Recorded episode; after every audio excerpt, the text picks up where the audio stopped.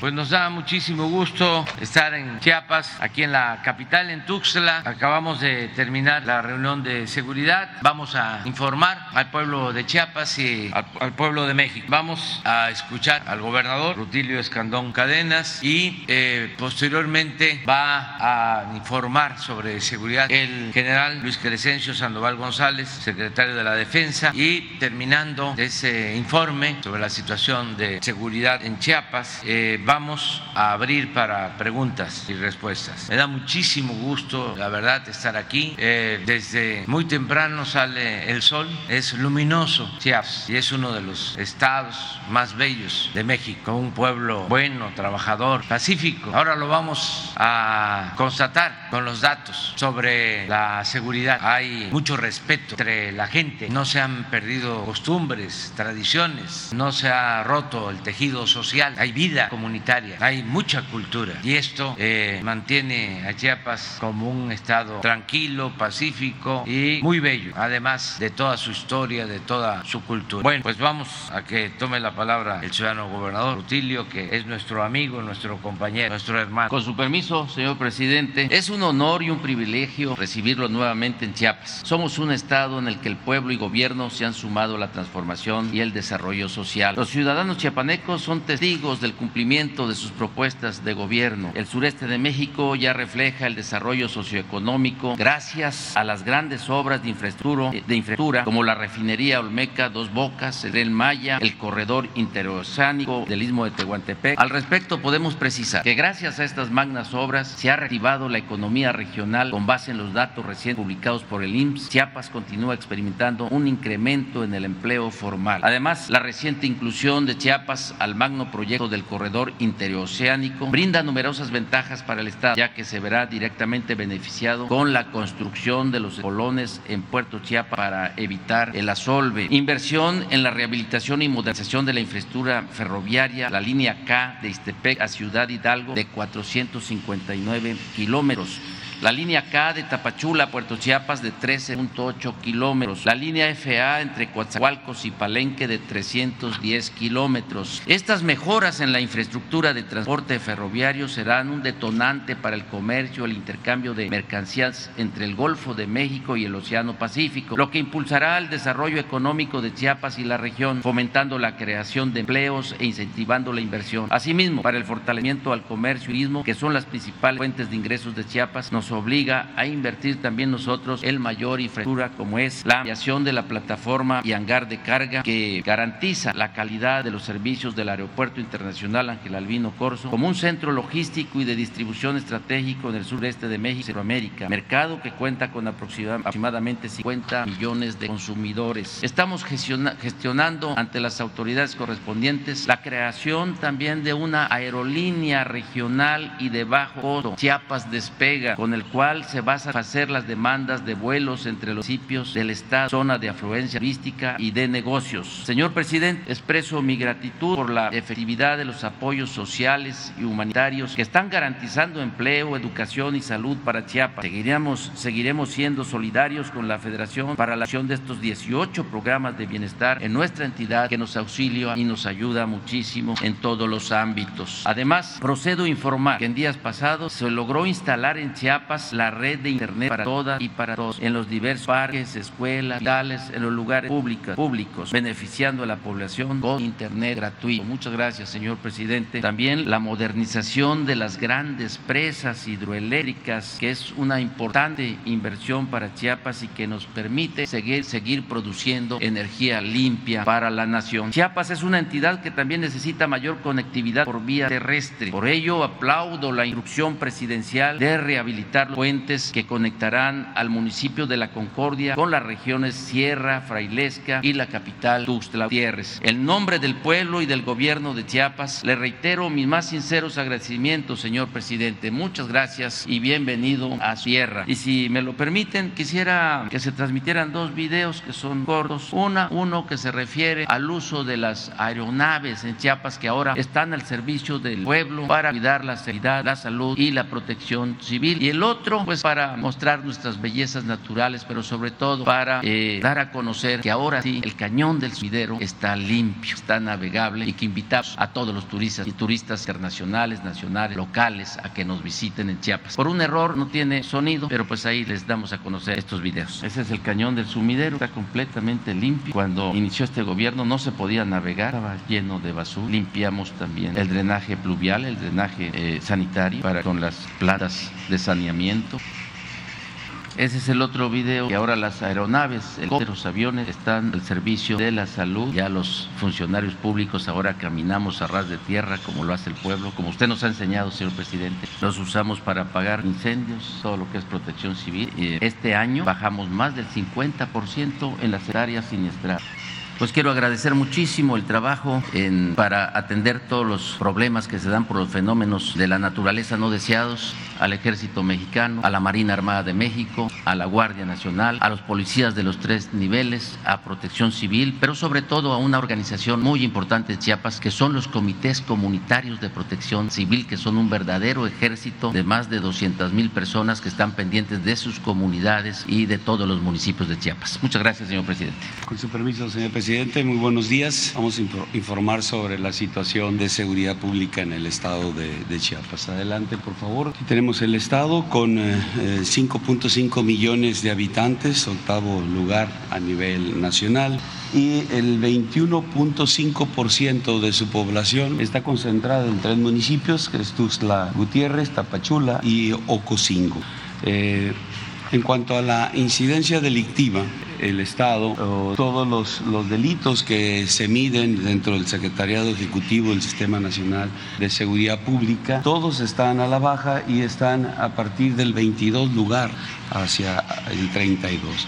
El robo de transporte tiene el 22 lugar eh, el secuestro tiene 25 lugar y, también la trata de personas, la, extorsión y los homicidios dolosos el 26, robo de vehículos el 30, el robo a casa habitación el 32 y delitos eh, de, alto impacto, es decir, sumados todos estos delitos eh, que, se lleva el registro, tiene el lugar 31. Y como cité, todos, todos hacia la baja. Aquí eh, se, observa el trabajo pues, interinstitucional, el trabajo coordinado del gobernador del estado, de las fuerzas federales, de las fuerzas estatales, el funcionamiento de la mesa de de seguridad donde se atienden eh, pues los aspectos de, ese ámbito y donde se determinan las estrategias para que eh, se atienda al Estado. Aquí se ve eh, los buenos y vamos a, tocar cada uno de, los delitos. Adelante, por favor. El robo en transporte. En mayo, que es la última información que tenemos del secretariado, nada más se presentó un, evento de, de, esta naturaleza y como ya vimos, 22 lugares, su tendencia hacia la baja. Aquí vemos el, acumulado de este, de, este delito a través de, los años y bueno, una reducción importante. Secuestro no se tuvo en, en desde mayo el registro, también aquí el acumulado va hacia la baja tendencia, 25 lugar a nivel nacional, trata de personas. Eh, no se tuvo registro de este delito en mayo, tiene el 25 lugar, también aquí vemos en el acumulado este, cómo, cómo va la tendencia hacia la baja. Homicidios dolosos, 36 homicidios en mayo, 26 lugar a nivel nacional, eh, en lo que va del 23, 180 este, homicidios, su tendencia a la baja. La extorsión, en mayo se presentaron tres eh, delitos. 26 eh, lugar a nivel nacional, también una tendencia hacia la baja, el acumulado ahí lo registra. El robo de, vehículos, 30 delitos de esta naturaleza, 30 lugar a nivel nacional, 182 eh, eh, robos de vehículo en lo que va del presente año. Eh, adelante, por favor. El robo a casa habitación, 22 eh, delitos registrados en mayo, 32 lugar a nivel nacional. Su tendencia va hacia la baja. Delitos de, impacto, 391 delitos en mayo, 31 eh, lugar a nivel nacional. La tendencia aquí la vemos hacia la baja. Eh, en cuanto a la cantidad de homicidios dolosos por entidad federativa en lo que va de la administración y hasta mayo el Estado se ubica en el 21 lugar a nivel nacional con 1.969 homicidios, siendo la media eh, nacional de 3.936. Y estos homicidios dolosos por cada 100.000 habitantes eh, al hacer, pues, al, establecer en esta gráfica estos homicidios tiene 26 lugar eh, el Estado con 36 homicidios, siendo la media de 109. Los homicidios eh, dolosos, el robo de vehículos y el narcomenudeo se presentan eh, en cuatro municipios.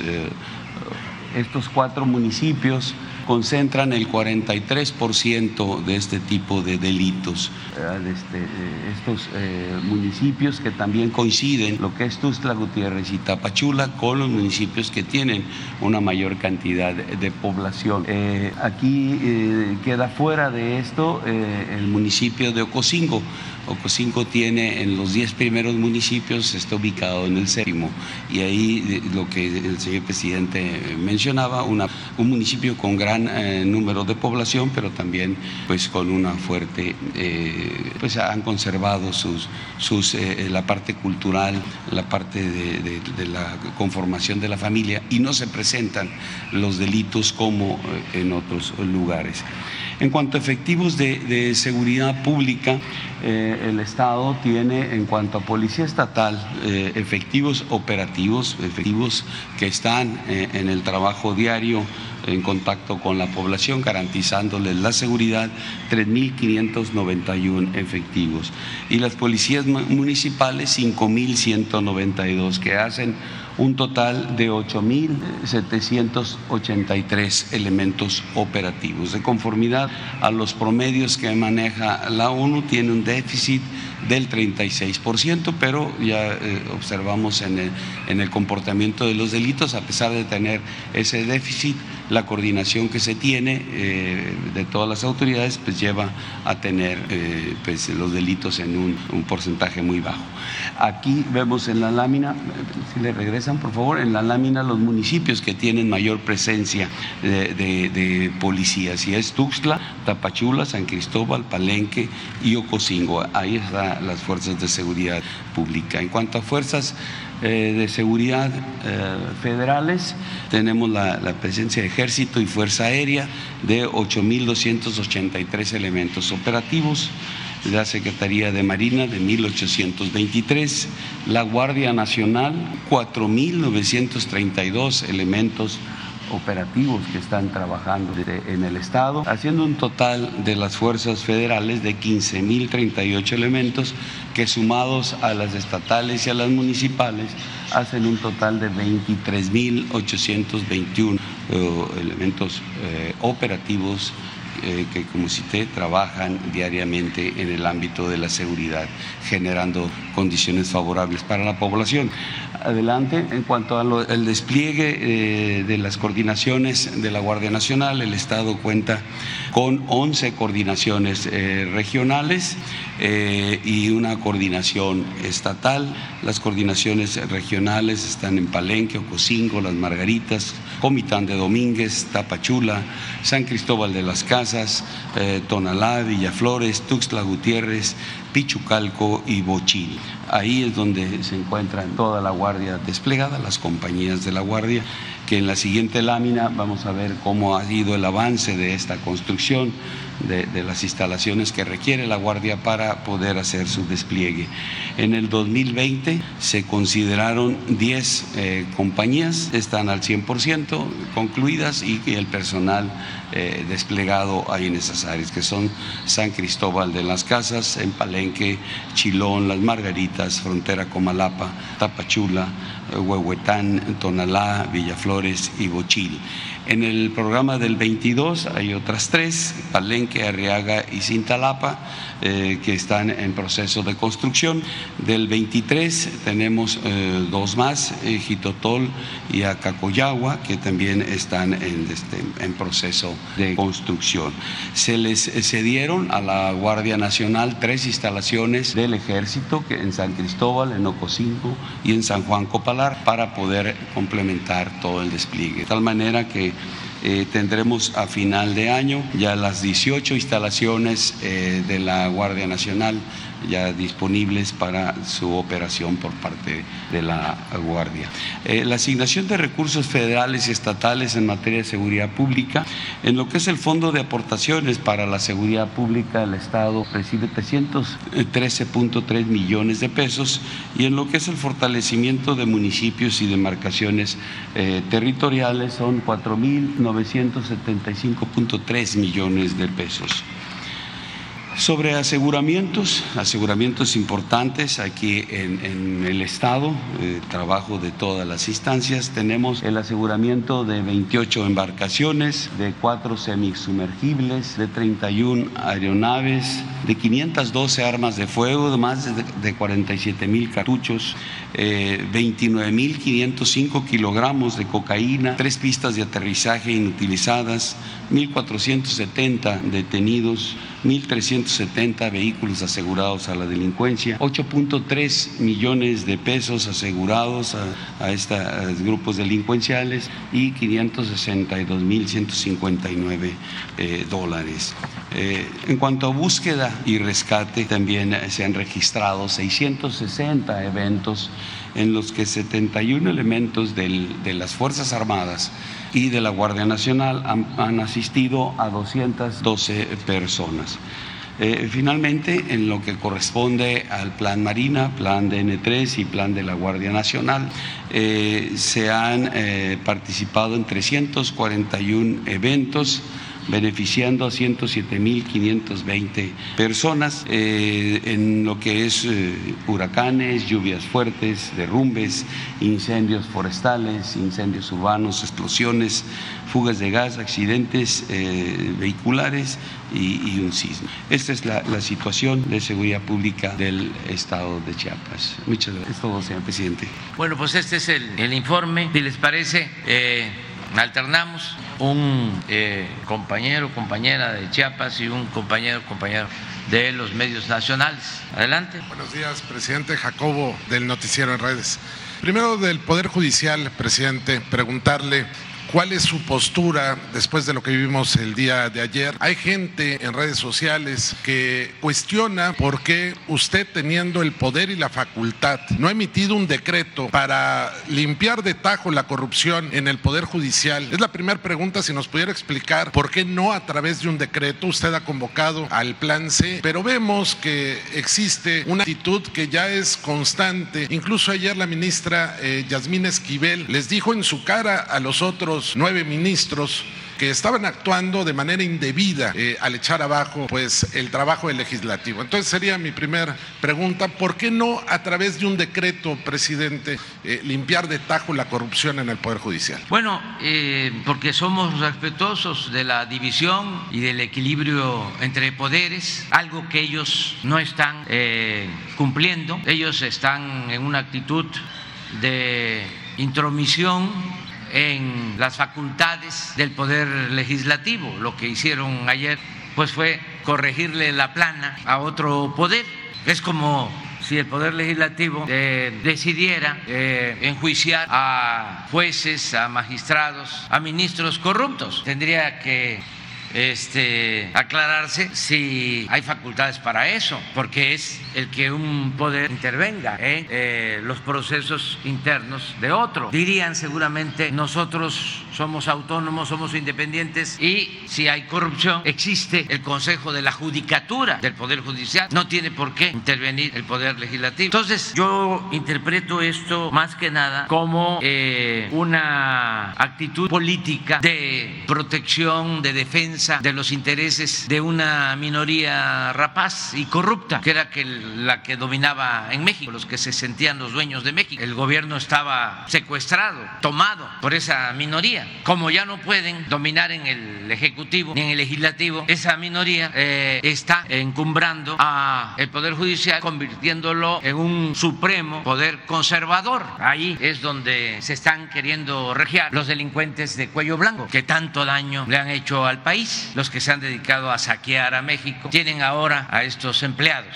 a sus servicios, a magistrados y a ministros y también a jueces, con honrosas excepciones. Pero esto es lo que está sucediendo. Entonces, si nosotros intervenimos, si yo emito un decreto, hago lo que en su momento eh, llevó a la práctica Cedillo de desaparecer la Suprema Corte y de renovarla con otros ministros, despidiendo a los que estaban, pagándoles muy bien por su retiro, pues imagínense, eh, pondrían el grito en el cielo, porque así son de hipócritas los conservadores. Su verdadera doctrina es la hipocresía. Dirían, se trata de una dictadura. Ya ven, teníamos razón, es una dictadura. No, no, nosotros eh, queremos hacer realidad una auténtica democracia que no había en nuestro país. Y eso hay que tenerlo muy claro. No había democracia hasta el 18, hasta que el pueblo dijo basta. Lo que había era un gobierno oligárquico, una presidencia oligárquica con fachada de democracia. El instituto electoral, el tribunal electoral, el Poder Judicial, sí, todo eso, pero solo como parafernalia, solo eh, como escenografía. En realidad, el gobierno estaba en manos de una mafia de poder. Y ellos eran los que mandaban.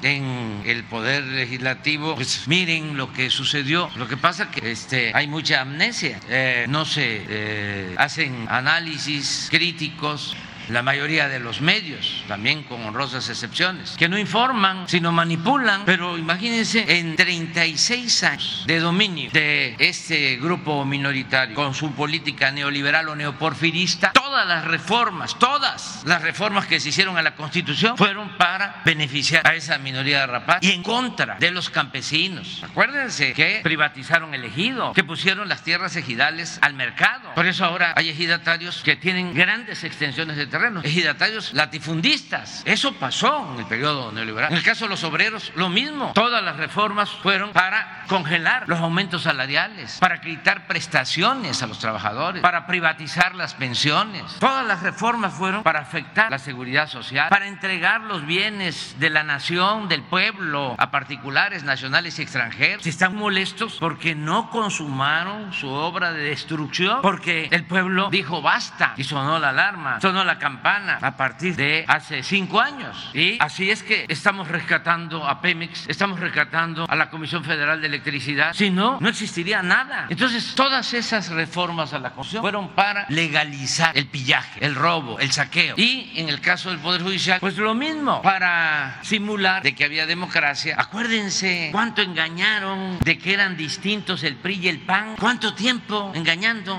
Pobre gente que se la creyó cuando significaban lo mismo. Entonces necesitaban una renovación del régimen de opresión, de injusticias, de privilegios, de corrupción. Y eh, hicieron el supuesto cambio, la alternancia. ¿Y qué sucedió en los hechos? Pues continuó lo mismo para eh, llevar a la práctica ese enjuague. Desde el tiempo de Salinas llegaron acuerdos con el PAN. Acuérdense que Diego Fernández de Ceballos pidió en el Congreso que se quemaran las boletas de la elección de 1988. Siendo opositor, este, pide que se quemen las boletas de la elección en donde impusieron con fraude a Salinas. ¿Y qué otras cosas? Bueno, empezaron a unirse para impulsar el mismo programa privatizador y también, también en pago el PRI, el gobierno de entonces, les entregó a los dirigentes del PAN el poder judicial. Ellos eh, mandaban y siguen mandando en el Poder Judicial abogados conservadores, reaccionarios, enemigos del pueblo, defensores de corruptos, de las minorías, gente nada más interesada en el dinero. Acuérdense que siendo Cedillo presidente, el procurador de la República fue Lozano Gracia del PAN. Y eso, pues es lo que ahora estamos eh, padeciendo, porque trae ese origen. ¿Cómo remediar esta situación? Pues no es con decreto. En la democracia el pueblo manda, el pueblo decide. En el artículo 39 de la Constitución se establece que el poder dimana del pueblo y se instituye para su beneficio y el pueblo tiene en todo momento el derecho de cambiar la forma de su gobierno. ¿Qué es lo que hay que hacer? Voy a enviar una iniciativa de reforma a la Constitución. Espero que para entonces en el poder legislativo haya una mayoría calificada que impulse la transformación, la purificación definitiva del gobierno y que se elijan a los jueces, que el pueblo elija a jueces, a magistrados y a ministros ministros, como se hizo en la época del presidente Juárez, que el pueblo elegía a los integrantes del Poder Judicial, bajo requisitos para tener abogados, eh, para tener legisladores, en este caso jueces, magistrados, ministros, eh, que actúen con integridad, con rectitud, que eh, defiendan y protejan al pueblo, que no estén al servicio de la delincuencia de cuello blanco. Eso es lo mejor. Lo otro, pues sería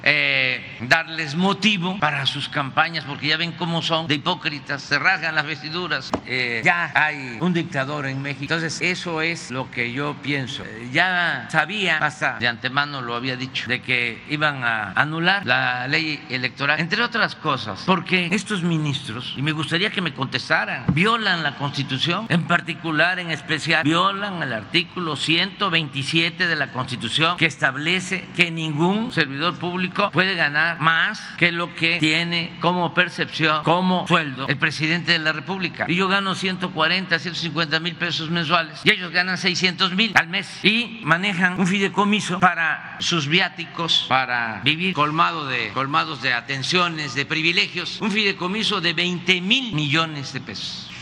Entonces, ¿con qué autoridad moral cuestionan eh, el procedimiento del Poder Legislativo. Yo no tengo por qué opinar sobre lo que debería ser el Poder Legislativo, pero como ciudadano y también como presidente les diría, este, no se metan a ese litigio, no caigan en esa provocación, déjenlos, porque están menospreciando al pueblo. Piensan que pueden hacer sus fechorías y que el pueblo este, no se da por enterado. Es más, no exagero, la mayoría de ellos en lo íntimo piensan que el pueblo no existe, que la política es asunto de los políticos, de las élites. Así aprendieron, así se formaron. No tienen respeto por el pueblo. La política, según ellos, se hace en la cúpula, se hace entre políticos. En este caso, entre eh, jueces, magistrados, ministros, amigos, familiares, allá arriba. El pueblo, no, se les olvida que la política es asunto de todos y que estamos viviendo un momento estelar en ese sentido, porque la gente está muy consciente, no deja pasar nada. Por eso se ha ido avanzando en la transformación. Bueno, con decirles que les estamos ganando a los reaccionarios, aun cuando cuentan con el apoyo de la mayoría de los medios de manipulación, que no de información, con honrosas excepciones. Porque aquí en Chiapas hay medios de información libres y verdaderamente independientes, cercanos a la gente, distantes del poder, esté quien esté en el poder. Pero no ha podido. Eh, todos los días, un bombardeo de mentiras. Cada vez se desesperan más, muestran eh, el cobre y eh, gritan, insultan, pero no. Y lo mismo sucede con los pseudo intelectuales o académicos de la derecha, que antes eh, simulaban ser independientes y ahora ya fuera máscaras, ya se están situando como lo que son intelectuales, escritores, al servicio de los varones del dinero en México. Acabo de ver de que ya formaron con un grupo de estos escritores intelectuales, Sheridan de Letra Libre, Aguayo, un comité para opinar porque son eh, sabiondos y expertos. Ellos van a definir las reglas para la elección de los candidatos y en especial del candidato a la presidencia del bloque conservador. Ya se autonombraron con ese propósito. Claro, no es tan espontáneo esto, ¿no? Porque ando buscando al tonto que les crean de que entre ellos se organizaron. No, ahí están los jefes del bloque conservador, que fueron los que congregaron con ese propósito. Pero qué bueno, porque cómo engañaban. Era lo mismo esto que hablábamos del PRI y el PAN, que eran distintos. Ponían a la gente a pelear cuando no se ganaba nada con ninguno. El pueblo no ganaba nada, porque todo era una simulación. Entonces ahora también con estos intelectuales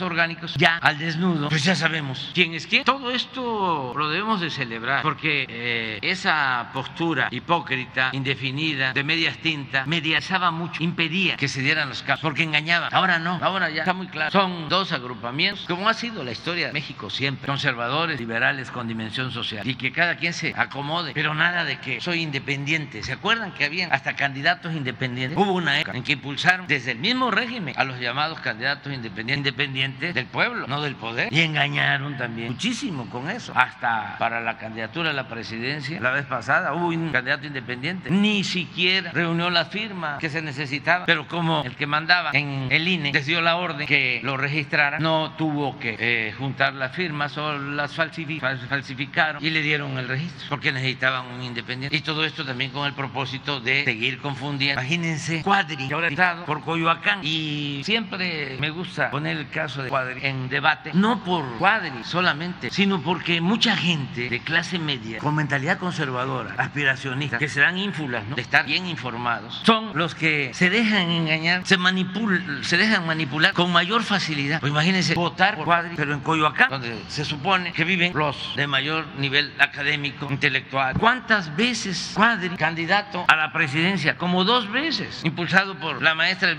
por dicho. Pero eso ya se olvidó. ¿Qué dice Cuadri? Dice, si no existiera Chiapas, si no existiera Oaxaca, si no existiera Guerrero, México fuese una potencia. Imagínense, si no existiese Chiapas, si no existiese Oaxaca, si no existiese Guerrero, no existiría México. Pero esas eran las grandes personalidades del conservadurismo y ahí anda. Hace poco, no sé si tienes ahí la foto, el presidente del PAN lo afilia al PAN. No es para darles consejo, también consejo no se le debe de negar a nadie. Pero ¿cómo lo va a afiliar al PAN? ¿Cómo va a sacar votos aquí en Chiapas? El PAN con Se planteó que desapareciera Chiapas. Entonces, bueno, ya me extendí un poco, pero tenía ganas y es que aquí me inspiro en mi estado. Por ese clasismo, hay preocupación de que si no gana el movimiento que usted representa, junto con sus aliados, la mayoría en el proceso federal, pues le pudieran dar marcha atrás a lo que usted elevó a rango constitucional, por ejemplo, los programas sociales. Usted en varias de sus giras ha insistido en que pues ya le puso un candado, pero la realidad es que si se pierde la mayoría legislativa, así como el PAN votó en contra, también lo podrían echar atrás. Es, es la, la primera pregunta es si no tiene usted eh, ahí un plan B para evitar que esto suceda, si hay alguna forma de poner un candado que garantice que no van a quitar el programa a los adultos mayores, a los jóvenes. Y por ejemplo, también eh, que estamos en Chiapas, ahorita que hacían la exposición en materia de seguridad, me llama la atención los datos porque es frontera. O sea, cuando se habla de que Chiapas tiene muy baja incidencia, eh, pero es frontera, o sea, no, no, no se puede equiparar lo que implica una entidad fronteriza a una del centro.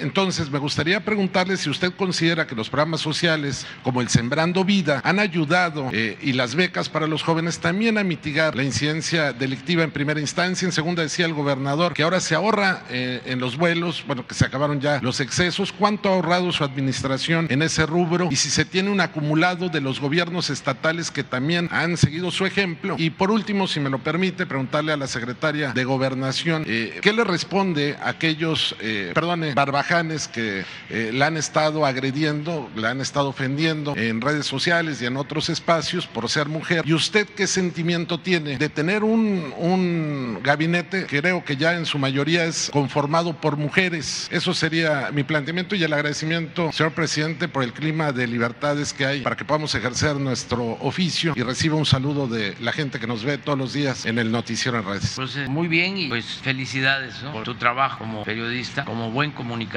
Eh, estamos, eh, yo creo que ya bastante blindados. Va a ser muy difícil que le den marcha atrás a los programas de bienestar porque están llegando a 25 millones de hogares. México tiene, nuestro país, 35 millones de hogares y los programas de bienestar están llegando a 25 millones. Hay otros 5 millones que también se benefician de manera directa del presupuesto. De modo que estamos ayudando de manera directa a 30 millones de hogares. Quedan 5, pero también se están beneficiando porque eh, está creciendo la economía, eh, hay capacidad de consumo. Cuando la gente no tiene para comprar ni siquiera lo indispensable, pues le va mal al comercio, le va mal a la industria. Pero esto no está sucediendo actualmente, afortunadamente, en nuestro país. Eh, la gente tiene para lo básico y en algunos casos hasta para más. Eh, ha aumentado el salario como no se veía cuatro décadas. Está creciendo la economía. Hay empleo. México es de los países con menos desempleo en el mundo. Un obrero de la construcción está ganando hasta 60 mil pesos mensuales, un fierrero en las obras que se están construyendo. O sea, hay una situación muy favorable, de modo que se benefician todos, todo el pueblo, hasta los de arriba. Desde luego, la estrategia nuestra eh, fue eh, y seguirá siendo la de apoyar de abajo hacia arriba. Antes se pensaba que si se apoyaba el de arriba, eh, iba a gotear hacia abajo,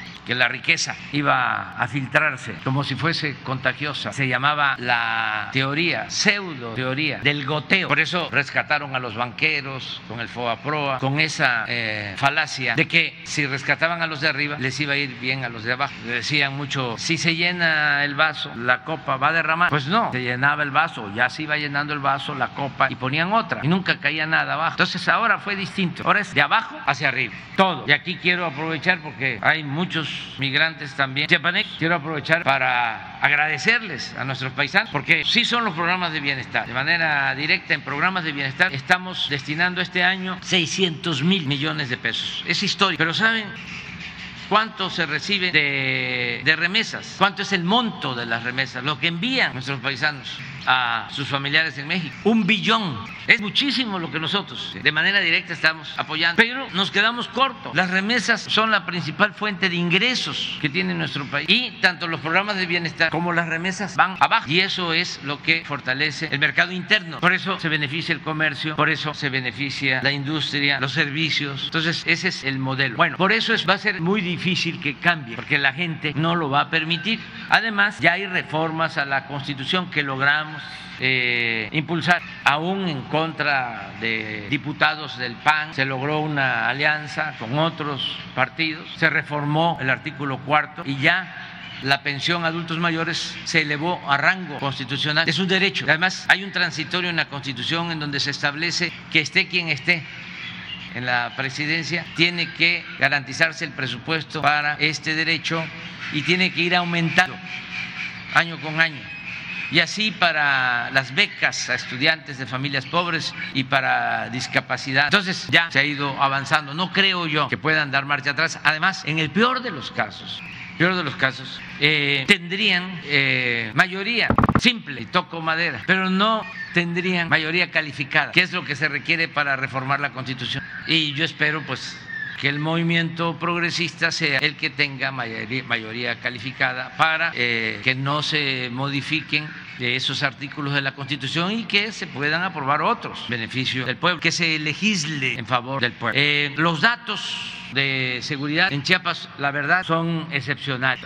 Hay datos que no se pueden inventar. Hay cifra negra en delitos como robo, secuestro, extorsión, porque muchas veces no se denuncia, pero el homicidio se tiene que eh, registrar. Ahí no hay cifra negra. Robo de vehículo tampoco hay cifra negra, porque eh, o está asegurado el vehículo o eh, al que le robaron el vehículo va y lo denuncia pronto porque no quiere que utilicen su vehículo para cometer otro delito. Entonces, y si vemos en el caso de homicidios, por ejemplo, a ver si es muy baja la incidencia. ¿Por qué no pones la gráfica de cómo está Chiapas en lo nacional? La otra que presentó el Sí, 21 lugares, pero por habitantes, la que sigue. Mire, de 32 entidades ocupa el 20 eh, sitio. Es de los estados con menos homicidios. Estábamos hablando de cuatro, son los seis, siete estados con menos homicidios en el país. Y el único era. Y con la frontera. ¿A qué se debe? Yo quiero este, eh, expresar una, una idea.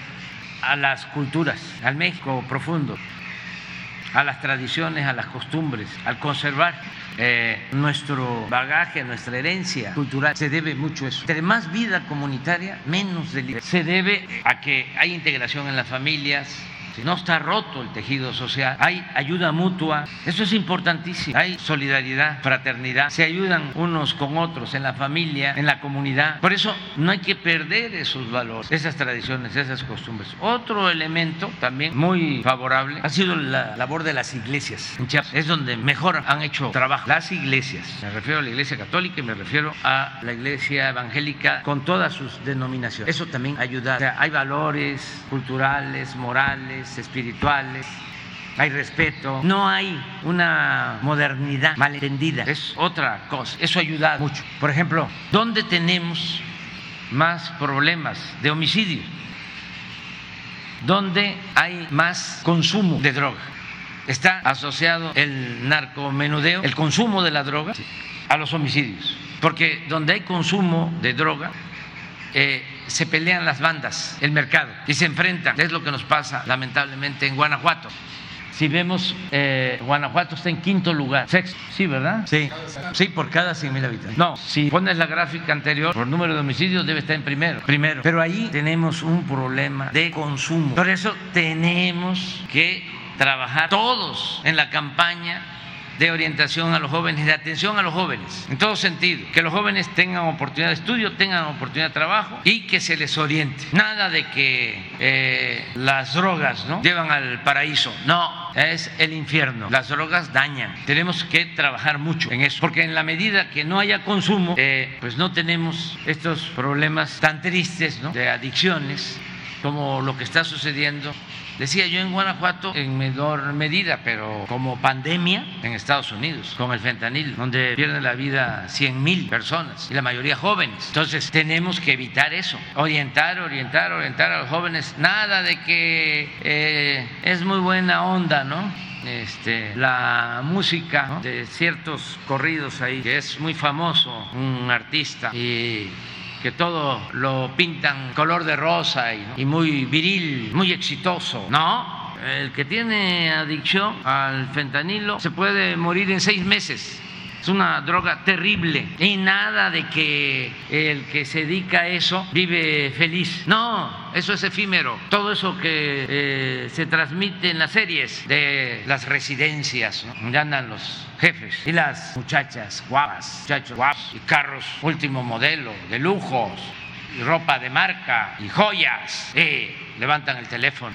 Presidente, le pido esto. General, le ordeno esto. Eso es falacia, eso es fantasía. La otra cara de la moneda es el sufrimiento de los jóvenes, de sus familiares. Entonces, que todos ayudemos, porque en la medida que mantengamos nuestros valores culturales, que no nos vengan a querer lavar el cerebro de que eso es la modernidad, que ese es el éxito. No, hay que no estés hablando tu lengua, no eh, te vistas así, no eh, te coman las heces o las digas de más. No, tienes que civilizarte al carajo con eso. La civilización es la que traemos por nuestro pasado y es una gran herencia cultural que debemos de sentirnos orgullosos que es lo que nos da identidad. Ya quisieran en otros países tener la herencia civilizatoria que tenemos los mexicanos. ¿Cuándo llegaron los europeos? Hace 500 años. ¿Cuándo florecieron las grandes civilizaciones mesoamericanas en Chiapas y en todo México? Dos mil años antes de Cristo, dominando la astronomía, las matemáticas, el arte, la cultura. Nada más que vinieron a decirnos que venían a civilizarnos, cuando en realidad venían a saquearnos, como lo hacen todos los imperios, como lo hacen todos los invasores, colonizadores, ¿cómo justifican de que van a oprimir a los pueblos?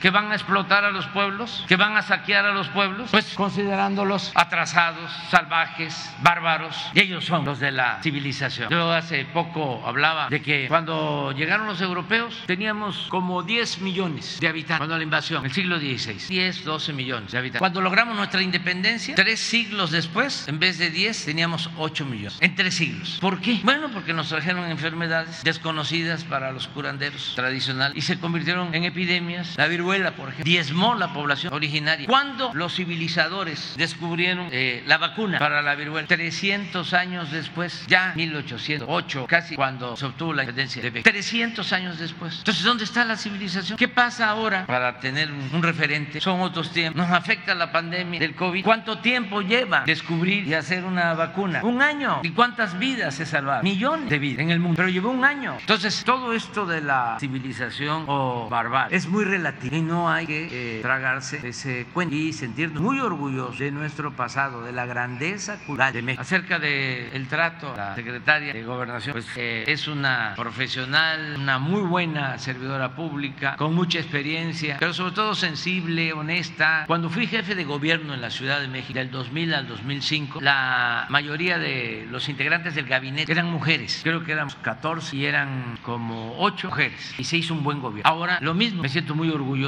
de que eh, pues eh, ya son mayoría mujeres o están igual, pero las mujeres son muy responsables, eh, muy trabajadoras, muy sensibles, muy honestas y me ayudan Yo no sé si tú quieres. Muy breve, presidente, muchas gracias por la pregunta. Mira, lo que considero, lo que opino es que, aunque parezca increíble, pero a veces ayuda, ayudan este tipo de comentarios abiertamente misóginos, machistas, que ponen en evidencia todavía un pensamiento conservador, donde solo puedes ubicar a una mujer o a una mujer joven en algunos espacios de la sociedad. Y ayuda también pues a eso, a discutir, porque lo increíble y la buena noticia es que cada vez son menos. Hemos avanzado muchísimo en eh, el camino por la lucha por la igualdad. Y no es solo mi caso, como aquí el presidente decía, pues son varias ya las mujeres que han venido conformando no solamente el gabinete, sino responsabilidades de primer nivel. Y siempre se pone de manifiesto este pensamiento conservador. Aquí está Rosa Isela, se discute qué se pone, cómo se viste, cómo se peina, y todo eso ha venido ayudando a avanzar, porque también en esta lucha del feminismo hay mucha simulación. Y en marzo salen con eh, pañalete morado pero son los mismos que se ponen a discutir que si solamente se tienen espacios para el modelaje. Entonces, en ese sentido, el hecho de pues, poder estar aquí, poder conformar un equipo del lado del presidente, abre, abre camino a esta discusión, pero como decía, la buena noticia es que hemos avanzado muchísimo en este terreno y cada vez vamos avanzando más y que se discuta y en las redes sociales se abra la discusión, siempre, siempre va a ayudar. Porque una de las tareas finalmente la cuarta transformación es la revolución de las conciencias. Bueno, pues ya, eh, nada más decir que eh, los avances en materia de seguridad en Chiapas también tienen que ver con la participación del gobernador, pero no de palabras, sino con hechos no se mostró, podríamos hacerlo. Todos los días, de lunes a viernes, nosotros nos reunimos en el Palacio Nacional de 6 a 7 de la mañana, los integrantes del Gabinete de Seguridad. Pero se hace lo mismo en los estados y hay estados en donde están los gobernadores desde temprano con los eh, comandantes de zona. Eh, ya sea eh, de la Secretaría de la Defensa, de Marina, con los fiscales, todo el grupo que tiene que ver con seguridad. Y aquí, por ejemplo, en Chiapas y en otros estados, eh, estas reuniones la encabeza todos los días. A ver si tenemos el dato sobre la asistencia del gobernador a las reuniones de seguridad, porque es muy importante. Si es algo que le preocupa a la gente, la seguridad, pues no se puede delegar, no se le puede este, pedir a un funcionario que se haga cargo. No, eso lo tiene uno que manejar de manera directa, personal. No es que me informes cada semana, cada 15 días o cuando hay un asunto grave. No, el gobernante tiene que saber todos los días lo que sucedió en las últimas 24 horas para eso son esas reuniones. Y miren, de 1078 reuniones, 1152 eh, han sido conducidas por el gobernador. O sea, tiene una asistencia del 94%. Y cuando no ha estado él, creo que eh, va un representante, el secretario de gobierno, la secretaria de seguridad. Entonces, esto es importantísimo. Él está todos los días, conocer lo que sucede en todas las regiones de este gran estado. Entonces, también eso es importante. Eh, no descuidarnos y seguir trabajando para que no haya inseguridad ni violencia Chiapas. ¿Quién va? Adelante, tú. ¿Ah? Mujer, hombre mujer también. Tú. Y después tú. Señor, en Chiapas también va a haber elecciones. Y Chiapas, pues hay un reflejo aquí de lo que son las elecciones eh, nacionales, ¿no? La por la presidencia, las corcholatas. hay guerra de bardas y bueno, a mí me gustaría saber si usted eh, pues garantiza o este promoverá el juego libre. Y en la segunda pregunta, nada más dijeron que eran dos, eh, señora, hablaba de seguridad, ¿no? Y bueno, aparte de la seguridad fronteriza, usted sabe que frontera con Malapa, Chicomucelo, hay un tema bastante difícil por desapariciones y lo que usted ya sabe. Pero hay también violencia constante que se está denunciando en las comunidades zapatistas, ¿no? Eh, violencia armada constante. Y ahí sí también me gustaría saber cuál es su, cuál es el reporte que usted tiene, y las autoridades también estatales, qué es lo que hay, porque hay em, incluso este, hay ah, manifestaciones globales en, en, varias entidades y en el mundo incluso por esta situación. Muchas gracias. Sí, pues bueno, por último, perdón, perdón, en lo de las presas hidroeléctricas, señor, y si se trata de las sequías o si se trata de que desasolvaron las presas para no inundar Tabasco, ¿de qué hay? Porque ninguna autoridad ha salido a, informar sobre la situación de las presas y bueno, aquí estamos viviendo una sequía. Muchas gracias. este, pues eh, yo no voy a intervenir en la elección en Chiapas.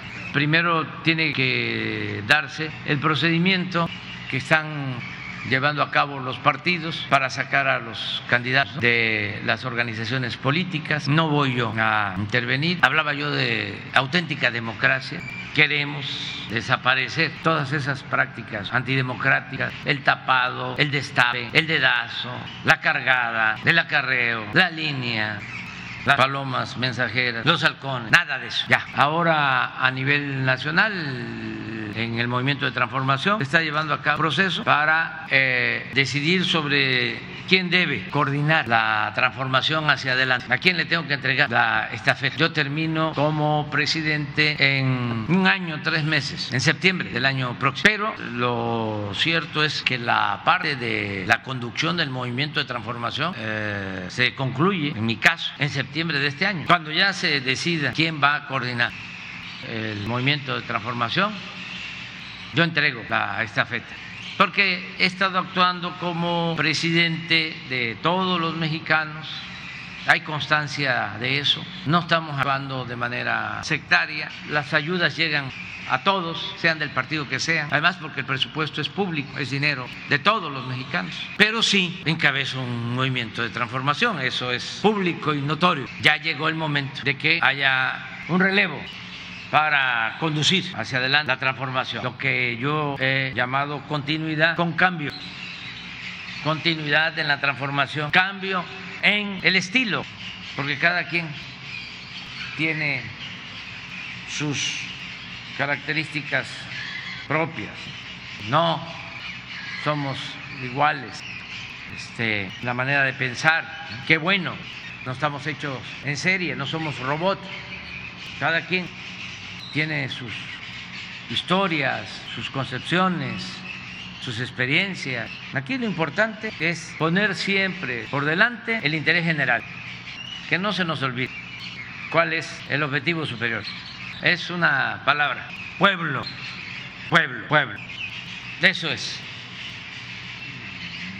Entonces ya viene ese proceso. En Chiapas, en su momento, considera lo mismo y no va a haber ningún problema. Tienen eh, muy buenos para el relevo eh, en Chiapas, muy buenos. Y en su momento, pues van a. Acerca de los problemas que hace referencia, estamos eh, atendiéndolos. Lo de frontera con Malapa, lo de Chenaló y otros problemas. Pero eh, en general hay paz, hay tranquilidad en Chiapas. Y un ejemplo bastante ilustrativo es lo de Ocosín, que es uno de los municipios con más extensión territorial en Chiapas. Antes era el número uno, no sé ahora. Sigue siendo, a pesar de que ya se hicieron tres municipios de lo que era el territorio antiguo de Ocosín. Bueno, pues es muy grande el municipio y ahí vemos que no tenemos muchos problemas en lo que tiene que ver con enfrentamientos en las comunidades. Sí hay, ¿no? Este, cuestiones que nosotros lamentamos mucho. Eh, a veces hay enfrentamientos de grupos, pero estamos atendiendo. Está la Guardia Nacional y estamos buscando que se dialogue, que se llegue a acuerdos, que no haya represión y vamos avanzando. Lo otro que me preguntan, ah, sí, eh, sin, eh, pues a mí me dio mucho gusto llegar ayer a Tuxtla lloviendo porque ya es una buena señal, es una bendición. Ya empezó a llover porque sí eh, como se dice por acá, estaba parada la seca, la canícula y estaba afectada. Todavía hay lugares en el sureste donde no ha llovido. Por ejemplo, en los límites de Chiapas con Tabasco. En Chiapas llevaba más de 70 días sin llover y es una de las regiones del país en donde llueve más. Están padeciendo los plataneros, agricultores, pero ya empezó a llover en el sureste y yo espero que a nivel nacional eh, pase lo mismo. Ahora lo que quisiera es que no lloviera tanto, porque también se padece de las inundaciones. En el caso de las presas, eh, lo que se está ahora procurando es eh, utilizarla bien, que turbinen para generar energía, porque antes eh, se mantenían llenos los vasos de las presas, porque no se le hacía competencia a las empresas extranjeras que le vendían la luz a la Comisión Federal o que tenían sus clientes con el llamado autoabasto. Entonces, una presa de Grijalva, de Angostura, Chicoacén, Malpaso, Peñita, con cuatro o seis turbinas, eh, trabajaba con una turbina, una, y acumulaba. Ah, venían los tiempos de lluvia, sobre todo en Peñita, y tenían que soltar, inundaban toda la planicie. Pero era porque les daban preferencia, aunque parezca increíble, preferían inundar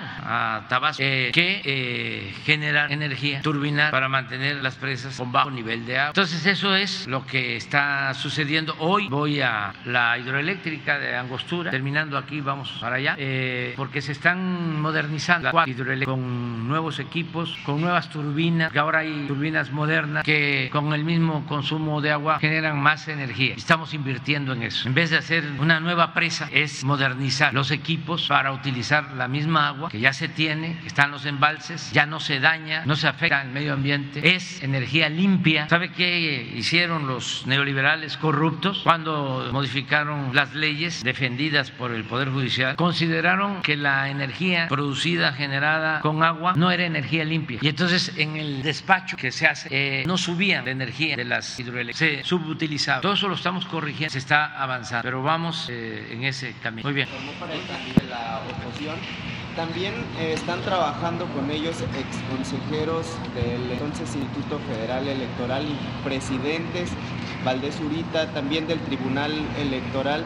¿Qué, comentario le merece? Pues es lo mismo, es que eh, son puro eh, simulador del tiempo en que se hablaba de que había democracia en México, cuando en realidad lo que imperaba era la oligarquía, el gobierno de la minoría, el gobierno de los ricos. La democracia es el gobierno del pueblo. Entonces todos ellos eran simuladores, farsantes, ya, para decirlo con entonces, no me extraña que ahora se agrupen. Y faltan todavía, son muchos. Krause no da la cara, pero manda Sheridan. Aguilar Camín, quién sabe a quién mandó ahí. Hay una que fue funcionaria del INE o del Tribunal Electoral. ¿Saben qué hicieron en el 2006? Yo creo que fue ella. Eh, como hubo fraude y no aparecían las boletas en el recuento, faltaban boletas. ¿Qué justificación utilizar? Aunque también parezca increíble, surrealista, de que llegaban los jóvenes a votar y en vez de depositar la boleta se la guardaban porque se la llevaban de recuerdo Estamos hablando de miles de boletas. Pero ahora aparece esa señora en este grupo. Son unos reverendos hipócritas. Ya no engañan a nadie. Ya es otra cosa. Eso es lo que puedo opinar. Está relacionada con los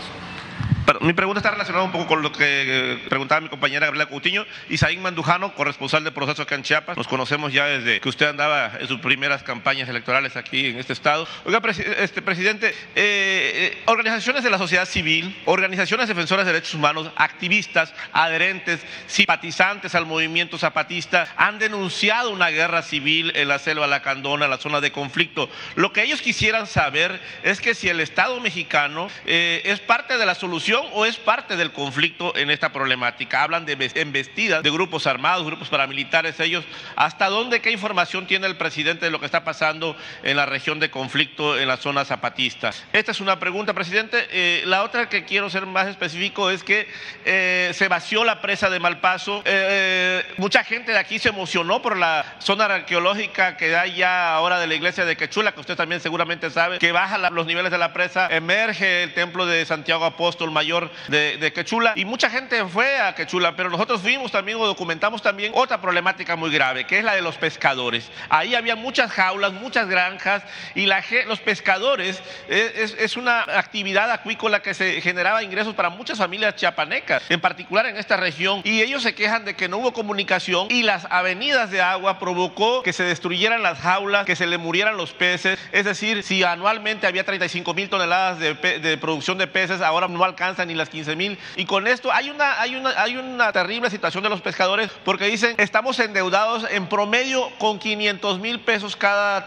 cada pescador. ¿Y qué está pasando ahí? Que muchas de las personas, como no tienen ese recurso, van a tener que emigrar y ya están empezando a ver hacia otros estados o incluso al norte del país porque dicen, no tenemos ningún apoyo de ningún gobierno para poder salir adelante. ¿Cuál es su respuesta? Dice, nos sacrificaron a nosotros para... La versión que ellos dan es que fueron sacrificados, es lo que dicen ellos, para que no se inunde dos bocas, que es la obra magna del sexenio de Andrés Manuel, dicen.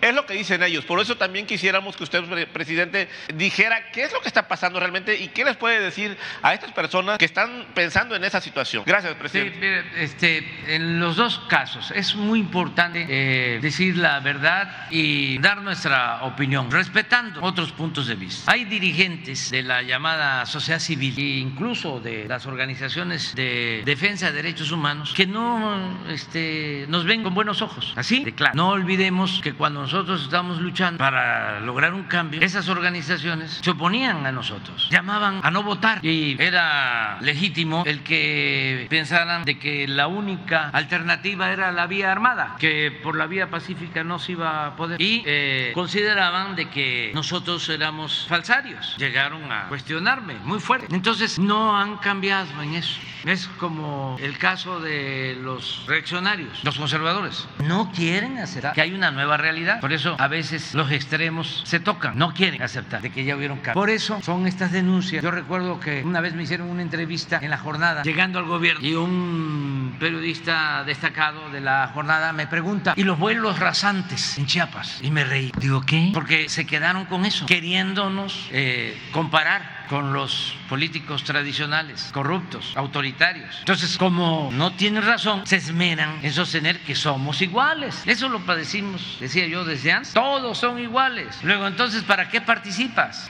y le ayudaron muchísimo, conscientes o inconscientemente, a la mafia del poder, porque ahí donde estaban estas organizaciones de izquierda, ahí arrasaba el PRI en las elecciones. Ahí es donde habían casillas zapatos. Entonces se quedaron, no las comunidades, no el pueblo, no, no las comunidades indígenas, no el pueblo, no, no, los dirigentes y muchos asesores. Es que se convirtió también en un modo de vida el tener una organización social. Habían organizaciones sociales en Chiapas como arroz y recibían financiamiento supuestamente para ayudar a la gente y no llegaba el apoyo abajo. Se quedaban las estructuras intermedias, en los asesores, en los intermediarios. Bueno, ahora estamos padeciendo que hasta el gobierno de Estados Unidos eh, le da dinero a organizaciones pseudoambientalistas, organizaciones pseudo defensoras de derechos humanos. Entonces, nosotros no somos iguales. Y sí hay eh, diferencias en las comunidades, pues ustedes conocen bien la historia, como cuando surge un movimiento eh, para reivindicar los derechos de los pueblos indígenas, el Estado promueve, el Estado autoritario, promueve la creación de grupos para confrontar a quienes eh, luchaban por la reivindicación de los pueblos indígenas. Y eso no desaparece de la noche a la mañana. Ha ido poco a poco restableciéndose eh, la estabilidad, la paz. Creo que nosotros hemos ayudado mucho, porque en programas como Sembrando Vida hay reencuentros de quienes estaban confrontados. Participan todos, porque se produjo mucha división abajo. Entonces, poco a poco se ha ido eh, logrando la unidad y lo vamos a seguir haciendo, respetando a todos, pero eh, pues también informando y aclarando las cosas. No hay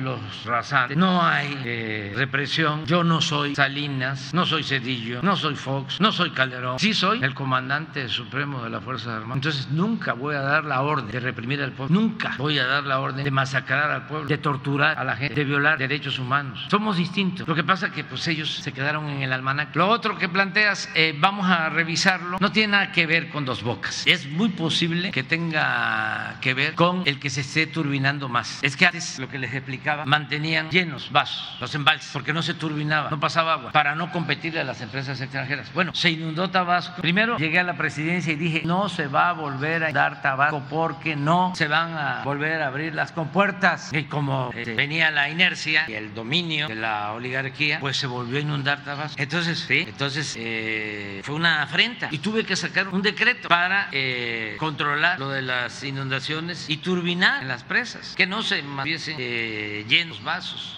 Pues a los seis meses ah, empezó a generarse mucho más energía. Les hablo de un incremento de 500% en seis meses al utilizarse más turbina. A los seis meses vino un amparo en contra del decreto de una empresa italiana de energía eléctrica y se paró, pero seguimos luchando en eso. Entonces es probable que se deba a eso, eh, también a que ha llovido menos, que hay menos escurrimientos, pero no es una acción eh, para evitar la inundación en dos bocas. Y sí, vamos a ver y vamos a ayudar a los pescadores.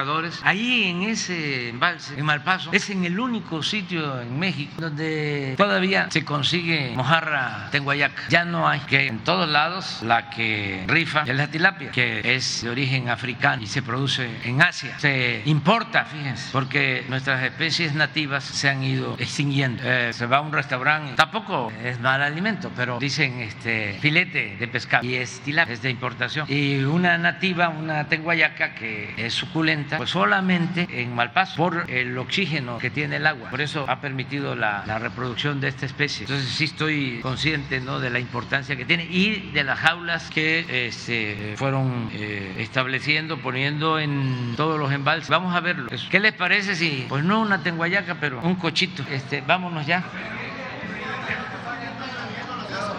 Mande. ¿Quién está agrediendo a las comunidades zapatistas? ¿Tienen algún reporte? No, no, no, no. Este, en general no ha habido agresión. Hay algunos casos, pero no es una acción así deliberada, no, una embestida. Existen problemas con los antiguos adversarios que se crearon, incluso al interior de la misma organización, pero tampoco es un asunto extendido, grave y no lo deseamos. Y vamos a ayudar en todo lo que podamos para conseguir la paz, porque podemos estar o no de acuerdo con el movimiento zapatista, pero es indudable de que en su momento fue una luz, un rayo de esperanza, fue un llamado de atención para voltear a ver a los desposeídos, a los pobres. Eso no se puede regatear. Ya lo demás es otra este, pero sí reconocer esa aportación. Eh, Yo tengo este, ya después, no solo en lo electoral, diferencias, porque no apostaron a esa vía, incluso con organizaciones que guardaron silencio cuando había un narcoestado y que ahora este, nos acusan de todo a nosotros. La última, por ejemplo, que le pedí al rey de España que ofreciera disculpa por el exterminio, la represión, la explotación a los pueblos originarios para iniciar una etapa nueva y que también nosotros íbamos a ofrecer disculpa como lo hemos hecho a los mayas, a los yaquis, incluso a las unidades de ciudadanos chinos que fueron reprimidos durante la Revolución Mexicana, exterminados. Ya hemos pedido perdón a todos esos grupos y con una soberbia ¿no? supina. Ni siquiera me contestó la carta el rey de España. Mandó a sus voceros, entre otros a Vargas Llosa, a contestarnos, atacarnos. Bueno, ¿qué hicieron algunos dirigentes del movimiento zapatista? Fueron a España a decir que nosotros no teníamos por qué pedir perdón, que quién éramos nosotros. Y recorrieron España cuestionándonos. Pero ya, como dice la canción, lo que pasó, pasó. Y vámonos mejor al desayuno. Bueno, Dios salve. Sí, sí, ya, ya este. A ver, explícalo. Con su permiso, presidente, muy brevemente, solamente decirle que recibimos esta mañana a los padres del niño Damián y se les dijo tres cosas. Una, que por instrucción del presidente estamos profundizando en las investigaciones, coadyuvando con la Fiscalía Estatal y que hemos avanzado. Ellos también aceptan que a partir de que vino la Comisión Nacional Antihomicidios, pudimos hacer varios procedimientos e incluso, por ejemplo, pedir el apoyo de otras instituciones para que se aclare el caso. Les dijimos que estamos totalmente a favor de que no haya impunidad y que se aclare totalmente cómo sucedieron los hechos. Entonces, informar eh, públicamente que estamos eh, apoyando el caso, que estamos trabajando bien con la Fiscalía Estatal. En la reunión estuvo el fiscal y también decir que la parte de lo que corresponde a los procedimientos que aún faltan, eh, se va a seguir haciendo, van a seguir viniendo los compañeros de la CONAO, de la Coordinación Antihomicidios, a colaborar con ellos. Lo importante que le dijimos fueron también dos cosas. Una, que vamos a proceder eh, con mucha confidencialidad para que no haya ningún tema eh, que pueda entorpecer las investigaciones. Y la otra, pues reiterar que estamos por la no impunidad. Entonces, porque sí haya una sanción, porque sí haya un castigo para los responsables del caso. Eso fue a grandes rasgos lo que procedimos. Eso sería. Gracias.